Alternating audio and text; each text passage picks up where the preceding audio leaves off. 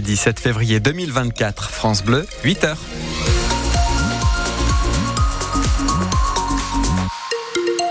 Une journée plutôt agréable pour ce samedi. Un peu de fraîcheur ce matin, mais cette saison, entre 4 et 6 sur les Ardennes, entre 7 et 9 degrés sur la Marne et le département de l'Aube. Les prévisions complètes pour notre week-end, juste après le journal de 8 h Bonjour Étienne Chollet. Bonjour.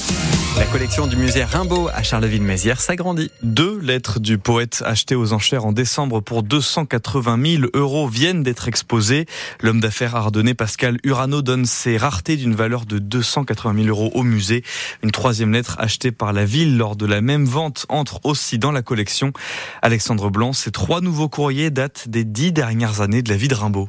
23 juin 1891. Ma chère sœur. Le poète devenu commerçant en Afrique écrit à sa mère et à sa sœur pour demander qu'on lui envoie des livres, des bas de contention. Je suis un homme mort. Dans la dernière missive depuis son lit de mort à Marseille, il partage sa souffrance et son désespoir. Pourquoi donc existons-nous Claude est l'un des premiers visiteurs à voir les manuscrits. C'est toujours un petit peu impressionnant.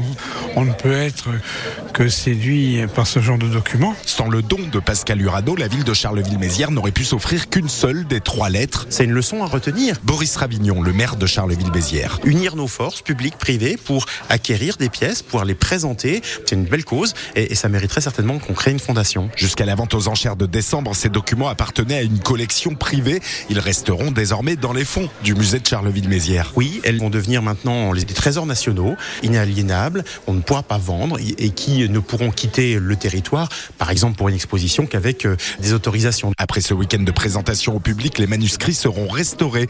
Carole Marquet-Morel dirige les musées de Charleville. On va les confier à un ou une restauratrice qui va les nettoyer, les consolider, des petites déchirures, des petites pliures et surtout, on va pouvoir les présenter sans plus jamais avoir à les toucher. Les trois lettres seront de nouveau exposées en juin. Alors autant aller les voir ce week-end, d'autant que le musée ouvre ses portes gratuitement aujourd'hui et demain.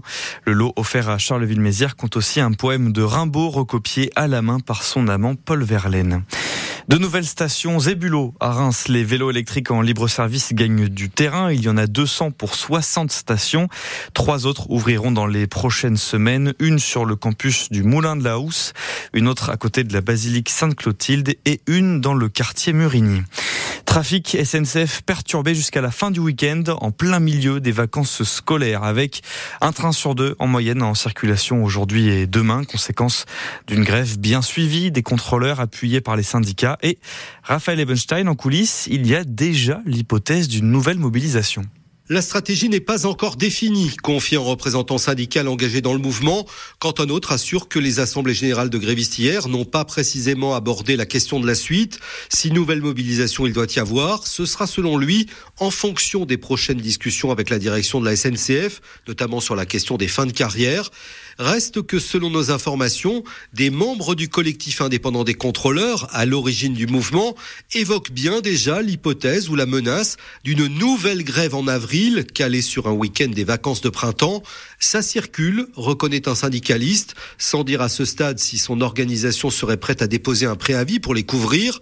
Un autre représentant cheminot qui ne soutient pas la grève, lui, décrit un collectif compliqué à gérer, manœuvré en coulisses par Sudrail. Il redoute une volonté de confrontation, quels que soient les efforts de dialogue social en face de la direction de la SNCF. Raphaël Ebenstein pour France Bleu.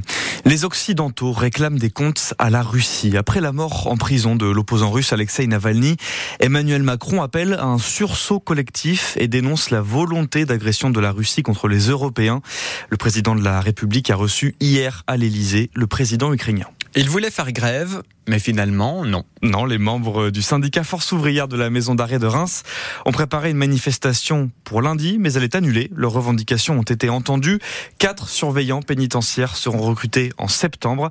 La maison d'arrêt de Reims compte une quarantaine de gardiens pour 130 détenus. Une conférence interactive sur les enjeux climatiques à Reims cet après-midi. C'est au bar Le Shed à 15h rue Gosset. On est dans la même veine que les conférences d'hier à l'université de Reims. Deux prix Nobel sont venus, notamment la française et experte du climat Valérie Masson-Delmotte, prix Nobel de la paix en 2007. Une journée pour découvrir le basket fauteuil. Ça se passe au gymnase Géo André à Reims. Début des démonstrations à 9h30. Le basket fauteuil est l'un des plus vieux handisports. Cette épreuve sera d'ailleurs aux Jeux paralympiques de Paris 2024.